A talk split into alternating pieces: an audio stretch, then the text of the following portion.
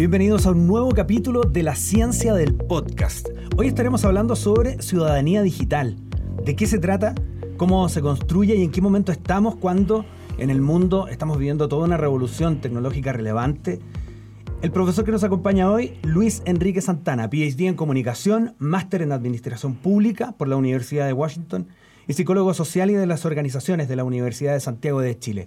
Luis Santana es profesor de la Escuela de Comunicaciones y Periodismo de la Universidad Adolfo Ibáñez y, primero que todo, bienvenido Luis. Muchas, gracias, por acompañarnos. Gracias por invitarme. Bueno, eh, y, parto, parto con la primera pregunta que tiene que ver con el momento en que la, Escuela de Comunicaciones y, y, Periodismo ha asumido esto de la comunicación en el centro de las transformaciones. Eh, porque tú estás en un programa que resulta muy relevante titulado Formando en la Era Digital. ¿De qué se trata todo esto? Formando Ciudadanía Digital.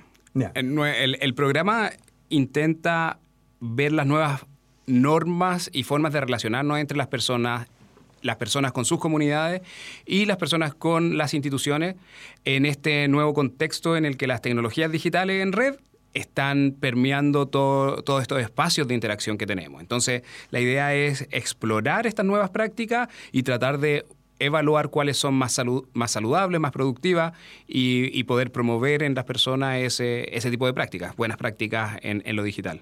Y cuando nos damos cuenta de las expectativas que tiene la gente sobre lo que son buenas prácticas y lo que la evidencia indica de, cómo se transforma eso en acciones y de lo que uno pudiese esperar en la construcción de una sociedad saludable, si lo pudiésemos llamar así, ¿dónde está el, punto intermedio, intermedio donde se conectan ambas cosas? Mm, yo diría que hay una frustración importante en todas las personas que están que, deberían estar guiando estas relaciones, me refiero a formadores en general, profesores o, gente que está en las organizaciones políticas o, los jefes incluso en organizaciones, eh, líderes en organizaciones privadas. No hay frustración de porque no saben cuáles son estas buenas prácticas, digámoslo así. Y ellos creen que alguien sí lo sabe. Y nosotros desde la academia nos damos cuenta que en realidad no, nadie sabe cuál es la forma, cómo deberíamos estar relacionándonos eh, en el espacio digital. ¿Qué es lo importante? ¿Y qué es lo que estamos tratando de hacer en este programa de formación? Nosotros cuando decimos formación de ciudadanía digital o formando es en el sentido de creando, más que formando como que nosotros sabemos algo y vamos a enseñarle, es más de crear en conjunto estas nuevas normas, estas nuevas formas de relacionarnos. Formando como dándole forma. Formando como dándole forma, ¿cierto? Porque ¿qué es lo que nosotros históricamente tenemos valores, tenemos eh, patrones culturales, tenemos formas responsables de hacer ciudadanía, ¿no? De, y, no, no hemos sabido muy bien cómo hacer que esas prácticas que teníamos internalizadas se desarrollen en un espacio digital. Por eso el nivel de peleas que tenemos quizás, o, que se percibe en redes sociales, entre personas que piensan distinto, o, no sé, cómo el espacio íntimo versus lo público, dónde están los límites. No hemos sabido ocupar lo que sabíamos, eh, traspasar lo que conocíamos desde antes al nuevo sistema, al nuevo espacio. Y, en ese sentido, ¿son las redes sociales y estos nuevos espacios expresión de aquello que somos en la vida, comillas, real? Eh, de cómo nos relacionamos en la vida real, de, no sé, cuando uno ve una polarización en una pelea en Twitter, por ejemplo, ¿es resultado de una polarización que pudiera uno decir parte de un síntoma más bien social de un momento actual de la sociedad chilena? ¿O en realidad eh, no, son extrapolables ambos escenarios? Sí y no. Eh, sí, en el sentido de que cuando la gente está dando su opinión, efectivamente piensan de esa forma pero ese es solo un nivel de la complejidad que tiene el ser humano.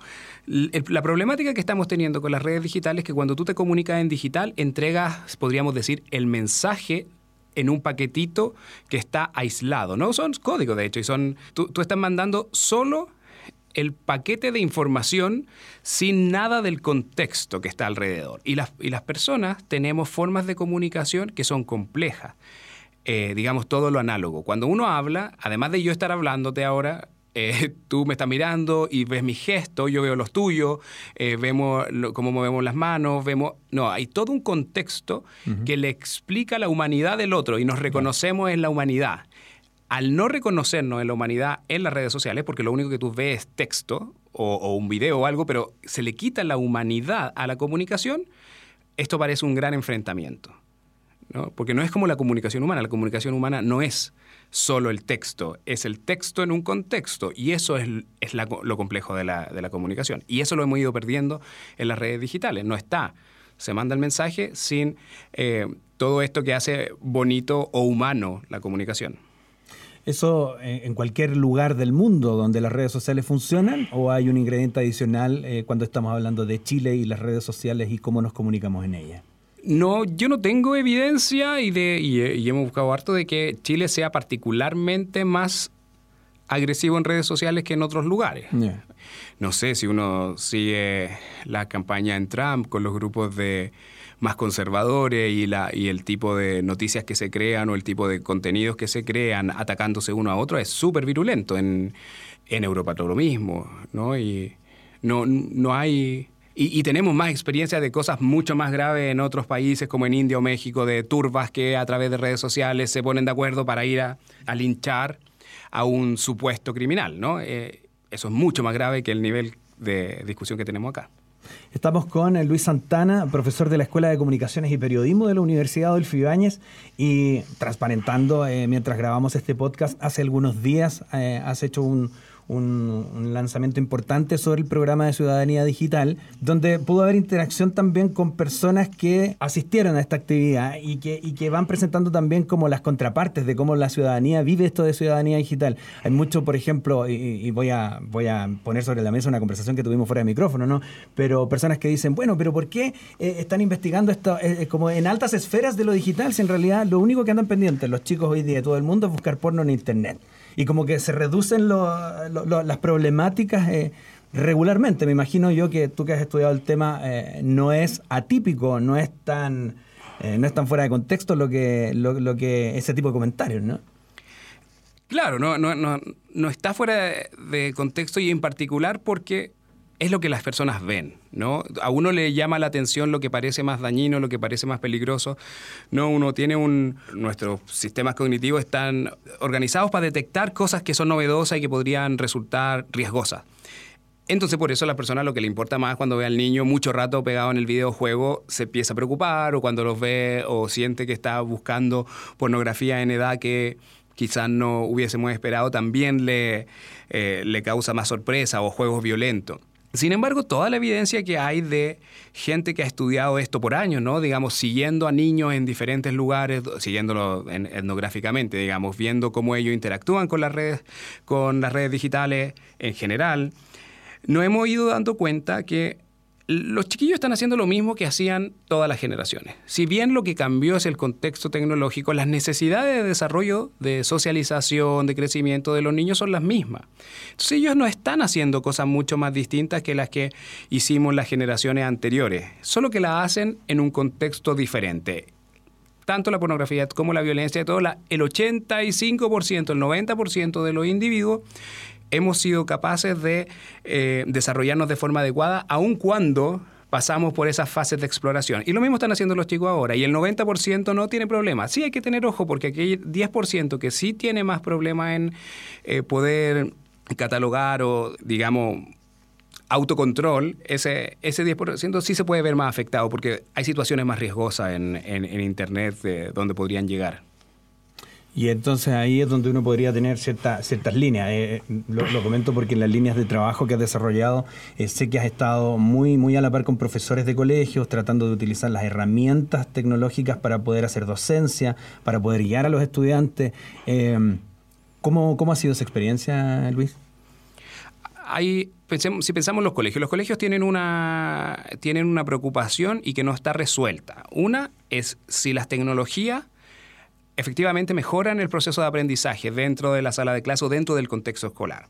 Y eso la evidencia es confusa. De hecho, la mayor parte de la evidencia a favor de usar tecnología viene de los mismos creadores de las aplicaciones que están tratando de venderte la aplicación. Entonces, es muy... Eh, nos causa preocupación. Sabemos que sí hay, hay aplicaciones que son más didácticas y que se pueden usar en el contexto escolar. Como también tenemos otros colegios que hemos visto que y colegios de elite muy, y que tienen muy buenos resultados, de hecho de los que tienen mejores resultados en, en Chile en, en pruebas estandarizadas, tienen prohibido todas todas las tecnologías dentro de la sala de clase y los, y los celulares dentro del colegio. O sea, no es que hay una receta que uno pueda copiar y seguir y esta es la receta que te va a dar el mejor resultado. Hay formas eh, diversas de incorporar las tecnologías dentro de la sala de clase. No es que hay que hacerlo. Una cosa sí importante y que sí está relativamente estudiado es que no es que por no enseñarles a usar las tecnologías al chiquillo no las va a incorporar a sus competencias, porque ellos de todas formas las están entrenando con los videojuegos, con el YouTube, con, están entrenándose en lo digital, aun cuando el colegio no le está entregando esas herramientas que, digamos, de un nivel superior de cómo manejarse en este sistema. Entonces, lo que tenemos que hacer es entregar los criterios para que ellos sepan hacer esta exploración de forma adecuada. Guíanos un poquitito con eso, en esto de los criterios, porque me parece que es una palabra clave lo de los criterios cuando estamos hablando de, construcción, de, darle forma. Eh, estoy viendo por ahí además un documento que tuvimos otra vez donde dice eh, ni nativos digitales ni huérfanos digitales eh, y que juntos tenemos que construir esa ciudadanía digital. ¿De, qué se trata todo eso? Siempre los adultos, padres, profesores y adultos en general, creen que los niños nacieron en lo digital y ellos son autónomos y son los más hábiles y súper competentes en manejarse en esta red. Entonces ellos como que se abstraen y dicen, ponen un, muro entre ellos y, su, y, los más chicos y dice, ellos son los nativos digitales, yo soy un inmigrante, nunca voy a hablar tan bien el lenguaje de ellos, entonces me, me mantengo al margen. Nosotros creemos que eso es dejarlos huérfanos en el, en el espacio digital. No son ni nativos ni inmigrantes, en realidad es dejarlos huérfanos a mandarlo es como que si los mandáramos a la calle cuando tienen 3, 4, 5 años solos. Y digamos, tú arréglatelas porque probablemente sabes mejor cómo funciona esto que yo. No, a mí me da miedo la calle. Ese, un dejarlo de esa forma es la peor opción, ¿no? Nosotros tenemos valores, nosotros tenemos reglas de comportamiento que usamos en nuestro día a día. No tenemos por qué creer que esas no podrían traspasarse al espacio digital y son los padres, son los adultos que están a cargo de los niños, son el, otro significativo, se le llama en general al, a la persona que está al lado acompañando, al adulto que está acompañando a los más chicos en, su proceso de desarrollo. Ellos no, deben abandonarlo, tienen que estar explorando en conjunto y tratar de traspasar estos valores y prácticas que tenían del pasado al nuevo contexto. Ahora, hay, un, tema ahí, una sopa con hartos pelos, estoy, estoy viendo. Porque está esto de el deber ser. Y me doy cuenta a raíz de lo que dices que no existe un deber ser eh, tan, tan tajante, ¿no? Eh, el, cómo tengo que yo controlar, que muchas veces en eso caen los profesores, caemos los profesores, eh, o los padres también. ¿Cómo se logra construir desde la docencia, desde la academia, desde la investigación, que es la parte donde estás tú, esas líneas, esos criterios para poder guiar un poquitito toda la expectativa y el enredo que genera afuera este tan vertiginoso, tan dinámico y tan cambiante escenario? ¿De qué se toma uno en el fondo? No sé si logro traspasar ahí la inquietud. Sí, yo, a ver, em, si uno tuviera que empezar por algo, debería empezar a decir a qué propósitos la tecnología me está ayudando. Y uno, empezar a hacerse cargo y empoderarse de la herramienta y pensar en esto como una herramienta y no al revés. No uno estar al servicio de la plataforma, uno estar al servicio del celular. Y empezar a pensarlo de esa forma. ¿Para qué me está sirviendo esta aplicación, esta herramienta? Y siempre tener claro que esto es una herramienta, no es que eh, eh, no tengo que, mm, dejar que las redes definan eh, la experiencia y el bienestar y lo que me parece adecuado. No, no vivo para Instagram.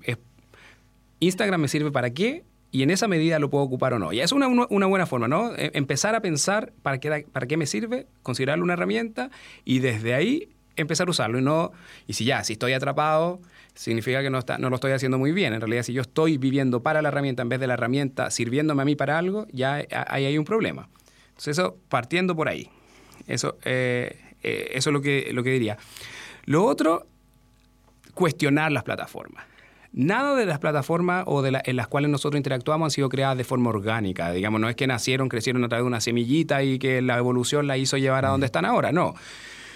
Las plataformas son empresas que tienen intereses comerciales cuyo fin es mantenerte conectado y mientras más tiempo te tienen conectado, tú generas mayor tráfico, el tráfico hace que eh, más empresas contraten publicidad y la plataforma te vende avisos. Finalmente ese es el modelo de negocio, te venden avisos. Uno es un, receptor de avisos y las empresas pagan por que nos vendan esos avisos. Entonces, su, su, su, eh, su objetivo no es em, hacer un debate saludable, no es desarrollar a los niños, no, su objetivo es generar ganancia a través de este sistema. Entonces, cuestionarlo de esa forma, ser crítico. Es una herramienta, uno no debe vivir para ello, sino que la herramienta servir para uno. Segundo, no dejar nunca de pensar que el objetivo de la plataforma es comercial y no es hacerme la vida más fácil. Ahí está el punto de partida. Y cuando después uno va avanzando y dice, ok, ya, voy a imaginar ciudadanía. Ciudadanía es relacionarme con otro. También ciudadanía es construir el tipo de sociedad que quiero. Ciudadanía es legislar y hay una experiencia legislativa digital interesante en, la que tú has participado que, me parece que puede ser, eh, eh, no sé si como una, un, camino más avanzado en esto de la ciudadanía digital o no, de cómo eh, a través de la participación ciudadana en el mundo digital no podemos hacer ciertas transformaciones en, ámbitos que son netamente aterrizables a la vida diaria, como es el, ámbito regulatorio de cómo nos movemos en el país en que vivimos.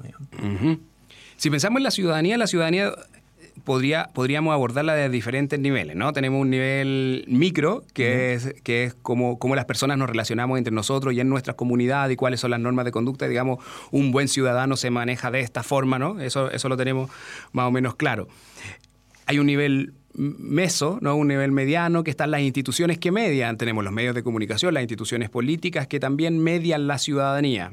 Eh, y tenemos un nivel macro, que son los grandes arreglos culturales y los regulatorios que, mantienen todo este sistema. Entonces, en ese nivel meso, nosotros hemos estado estudiando la participación ciudadana en el proceso legislativo. El, Senado de Chile tiene el senador virtual y tiene otra herramienta de transparencia y de accountability donde las personas pueden participar del proceso legislativo. Entonces, lo que no puede pasar, digamos, eh, esto es más bien normativo, es que las instituciones políticas o educativas traspasen su labor a plataformas comerciales de redes sociales. Entonces, la discusión política debería hacerse donde se hace lo político. Entonces, es necesario que el Congreso desarrolle estas herramientas propias para que la gente pueda participar del debate político en donde se debe dar el debate político, que es en el Congreso, no en Facebook, no en Twitter. Se puede dar en Facebook, se puede dar en Twitter, pero la institución debería tener sus propias herramientas también para incorporar eh, el debate público y no estar leyendo el Twitter, no estar siguiendo el trending topic, porque acordémonos, la plataforma es comercial, su interés es comercial, su interés es generar ganancia, no es generar un debate público saludable. Sin embargo, el Congreso esperamos que tengan un debate eh, deliberativo, informado, con em, evidencia, eh, es un espacio mucho más protegido y regulado para hacer la discusión pública adecuada. Entonces, las herramientas tecnológicas también deberían incorporarse en ese espacio. Bueno, y de eso se trata el senador virtual, ¿no? Las personas pueden votar, lleva 16 años ya funcionando, donde las personas pueden votar antes de que se voten los proyectos y puede dar su opinión con respecto al proyecto y esto le llega en un informe a los senadores antes de que voten. Pues tú has estado trabajando en el último tiempo con eso, eh, más allá de que tenga 16 años tú en el, en el tiempo que llevas eh, revisándolo, ¿qué podrías concluir? ¿Ha llegado de la manera... Eh, que se espera a la gente? ¿Ha sido publicitado tan, tan abiertamente? ¿Se participa? Eh, ¿Qué resultados hay respecto a eso? De los 16 años hay 130 mil personas que, se han inscrito a la plataforma y se han dejado 89 mil comentarios. ¿Qué es lo primero interesante? Primero, no es mucha gente, pero tampoco es tan poca gente. Si pensamos que el Congreso son, entre todos, serán unas 300 personas, las dos cámaras, y, aquí tenemos 183, eh, perdón, 130 mil más que están participando del debate. Entonces, ya de por sí es un debate mucho más abierto, más inclusivo y donde no está. Entonces, ya, partiendo por ahí.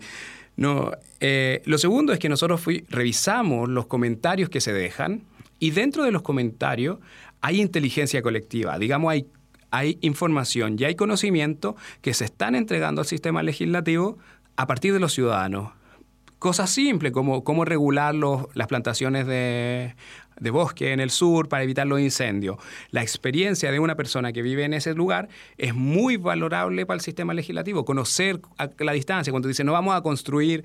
Em, Digo, no, no se pueden hacer plantaciones a menos de 500 metros de un pueblo. Ya, y si tú vives en un pueblo que está rodeado de plantaciones a menos de 500 metros, el legislador no tiene cómo saberlo pero si hay una persona que se mete al senador virtual y lo, y lo escribe ahí, y ahora ya tenemos esa información. Aunque anecdótica, es muy valorable para el, para el proceso, porque implica que hay que hacer en el reglamento dice, ¿qué vamos a hacer con aquellos lugares donde ya existe, ya tenemos ese problema? Se indemniza, se cortan, se, se compran las casas, bueno, hay, hay, que ver qué se hace, ¿no? Si no, no sería. El impacto que están teniendo es muy difícil de traquear. ¿no? Porque se genera el informe, se le entrega a los senadores, pero tú no sabes cuánto de eso fue leído, fue tomado, fue incorporado dentro de la legislación. Aún no está ese proceso. Las nuevas versiones esperan poder tener mayor de hecho, en lo que nosotros estamos ahora trabajando en el diseño del informe, en tratar de mm. ver cómo, cómo podemos tomar toda, porque lo rico del, del, senador virtual no son los votos, no es que la gente vote más o menos. Lo rico está, la riqueza está en los comentarios que deja la gente. Y esos comentarios estamos trabajando en cómo poder analizarlos. Eso es de una forma que o sea, hay un valor en la inteligencia colectiva y, cómo funciona ahí como para discriminar la buena inteligencia colectiva y no la infoxicación, que de repente lleguen cosas que en realidad eh, fake news, en el fondo. Alguien que comenta algo que no es verdad. ¿Se, regula de alguna manera? Eh, ¿cómo, funciona ahí? Hay que, hay que imaginar. A nosotros nos sorprendió mucho que solo por el hecho de estar en el Senado, uno se, uno se, uno se conecta con el email que cualquiera puede hacerse un email falso, ¿cierto? No, no, es muy, el nivel de, autentificación no es muy alto. Solo de estos 83 mil comentarios, solo 700 se han moderado, digamos, nunca no se publicaron. por garabato y cosas así. Luego nosotros empezamos a revisar los comentarios, también los comentarios eliminados. Nosotros revisamos todo, todo, todo toda, la información de los 16 años. Y 700 es nada. Ah, y 700 es nada. Y dentro de los 700 ah. hay muchos que nosotros no hubiéramos eliminado. Digamos, con los parámetros que tenemos hoy del 2019, el 2010 no hubiésemos eliminado esos comentarios. ¿Por qué? Porque dice, son unos ladrones y no... o sea, está bien, quizás no es la forma más adecuada de referirse a los senadores, pero no es un... No sé, no, en el 2019 no hubiésemos borrado ese comentario. Hablando de la expresión libre al final. Es una expresión libre. Entonces, de esas expresiones libres tenemos muchas. Tenemos los que tienen más comentarios son el proyecto de legalización de la marihuana, el aborto en tres causales, la, regulación de animales peligrosos. Eso tiene miles de comentarios, eh, cada uno de esos. Muchos de esos son, digamos, se dividen en tres tercios. Personas que solo dicen yo voté por esto y sí, no, no, no, no matemos a los perros, no a la eutanasia, y, vuelven a escribir no a la eutanasia. Hay otros que en realidad argumentan, que dicen, mira, si hacemos esto, pasa esto otro, si hacemos esto, y, si no lo hacemos, va a pasar esto otro, y nunca dan su opinión. En el, en el, o sea, nunca dicen si están a favor o en contra, porque en realidad ellos consideran que es más complejo el debate. Y hay otros que efectivamente hacen em, activismo y que quieren avanzar su, su su medida, ¿no? O sea, no, todos los animales deberían, son animales, son seres sintientes y deberían protegerse y te dan una gran explicación filosófica en el comentario. O sea, en el fondo se lo toman en serio, porque todo ese tipo de interacción lo que muestra es la convicción por algo en lo que yo realmente creo. Eh, no, es, no es como meterse por hacer ruido, por, por, por entorpecer algo. Y hay de todo, porque nosotros hicimos focus group también. O sea, entrevistamos senadores, entrevistamos y también entrevistamos usuarios. Y hicimos focus group. Y fue súper interesante ver entrevistamos usuarios recurrentes, o sea, digamos que habían votado en, tres o más proyectos. Y ni siquiera eh, nos causó la sorpresa que algunos no tenían opinión y cuando les llegaba el informe del senador virtual decía, este es el proyecto que se va a discutir, y ellos escribían en su Facebook, por ejemplo, oye, yo voy a votar en el senador virtual por esto, ¿qué opinan ustedes sobre tal cosa? y la gente le escribe y ellos después escriben a partir de lo, que, la gente, les dice, ellos votan y hacen su comentario por temas complicados como la AFP o temas de regulación de químicos que a lo mejor ellos no saben, pero que se toman el tiempo de ir eh, a preguntarle a su amigo, comentarlo, decirle al, resto de la gente y a partir de eso escriben. Entonces sí se toman el tiempo, son, digamos, son ciudadanos eh, ejemplares, digamos, cuando nosotros hablamos con ellos, porque ellos lo consideran como un deber cívico el, el participar y si te están preguntando, uno tiene que decirlo. Y ni siquiera saben si se ocupa o no. Esa es la otra cosa. Porque nosotros también le preguntamos, ¿y por qué lo siguen haciendo si es que no saben? Sí, bueno, porque nosotros nos gustaría sentir que tocamos, decía, esto si fuera un partido de fútbol, normalmente nosotros estamos fuera de la cancha, ¿cierto? Somos espectadores del partido de fútbol. Al menos el senador virtual te da la ilusión de que tocaste la pelotita en una parte, si no quieren que se haga lo que ellos dicen. pero quieren sentir que, que, su opinión fue considerada para tomar la decisión. Ni siquiera quieren que se haga lo que ellos dijeron. Es decir, si ellos, ellos pensaron que no era lo mejor después de conocer mi opinión y la de muchos más y tomaron otra decisión, está bien que, es una de las preocupaciones que siempre tiene la gente con la incidencia. Es interesante, porque es como, es como la autopercepción, eh, no, sé si calza el término perfectamente, ¿no? pero es como la misma lógica del prosumidor de contenido, pero el prosumidor legislativo. Así como yo me siento parte de, este, de, poder generar algo en un proceso legislativo. Me consideren o no, pero siento que puedo participar de esa cadena productiva. Y esa es la ciudadanía, ¿no? Y esa, esa es la idea de ciudadanía, de que de tú poder ser parte de la gestión de tu polis, de, tu, de, ah, tu ciudad. ¿no? Y y esta es la primera época en la historia, de, hace un recorrido, ¿no? La democracia tradicional o histórica clásica de Grecia eran cinco gatos, que además los gatos blancos que tienen esclavos, claro. solo hombres. Eh, de, la ciudad. O sea, son 10 gatos que se pueden ver entre ellos y conversar entre ellos y ponerse de acuerdo, ¿cierto? Mm. Cuando esto se trata de traspasar a las ciudades donde ya vive mucha gente y no se pueden conversar entre ellos, aparecen los medios de comunicación y la prensa que cumple este rol de hacer una plataforma y que nos tiene durante 100 años entrenado en este... Eh, o sea, ha cumplido ese, ese rol fundamental en permitir un debate público saludable, ¿cierto? Y ahora tenemos nuevas tecnologías que nos permiten que todos participen ya no, no es solo a través de los medios de comunicación que las personas pueden informarse o dar su opinión. También es ellos directamente. Entonces, las instituciones deben generar los mecanismos para que ellos lo, eh, para que lo puedan hacer. Están las herramientas. Muy interesante. A ver, entonces tenemos una ciudadanía eh, digital en formación, en construcción, eh, donde vamos dando forma a todos los que participamos de esa sociedad, digamos. ¿Hay una, un ánimos de ciudadanía digital? ¿Encuentran ustedes con, todo esto como de, mira, es, entusiasmo por participar? ¿Quiere decir que el ánimo existe? Como dicen hoy, está tan popular. ¿Hay agua en la piscina para hacer ciudadanía digital? Cuando nosotros cuando hablamos de ciudadanía, como que tenemos una idea en la cabeza de qué significa. Más o menos, ¿no? Un ciudadano es, o un ciudadano adecuado, un ciudadano responsable, es que participa de, la de, los deberes cívicos, digamos que no hace delitos, que vota, que, y que es productivo al sistema productivo. ¿no? no es un vago, es, él, contribuye ¿no? y, además se financia a sí mismo y a su familia. Algo aporta a la sociedad. Algo aporta a la sociedad. Entonces, como la idea de un buen ciudadano al menos hace esas dos cosas. Tenemos lo digital, que trajo cosas muy buenas, y desafío, ¿no? En, esto de ser de lo del deber cívico, tenemos personas que están muy interesadas en muchos temas, se organizan, hacen protestas, hacen, hay muchas organizaciones en este momento, todo eso es bueno. Pero lamentablemente también nos enteramos de mucho más rápido de la experiencia de corrupción de, y empezamos a desconfiar de las autoridades y cada vez se empiezan a distanciar más las instituciones de las personas y estamos en, en un nivel muy, muy, muy bajo en el cual la, personas confían en las instituciones. ¿no? Tenemos 7% en el Congreso, es, mínimo, en el, presidente de una aprobación de veintitantos por ciento, también es mínimo, y es de todos los países, ¿eh? no es solo en Chile, esto es súper transversal. Parece ser que lo digital ha hecho que las instituciones bajen en su credibilidad. Entonces, ese es el primer desafío. Hacer ciudadanía implica que tenemos que reconstruir estos puentes. ¿Cómo? No lo tenemos tan claro. La idea del senador virtual es una, pero pero hay que, hay que hacer más, el, sistema legislativo, el judicial.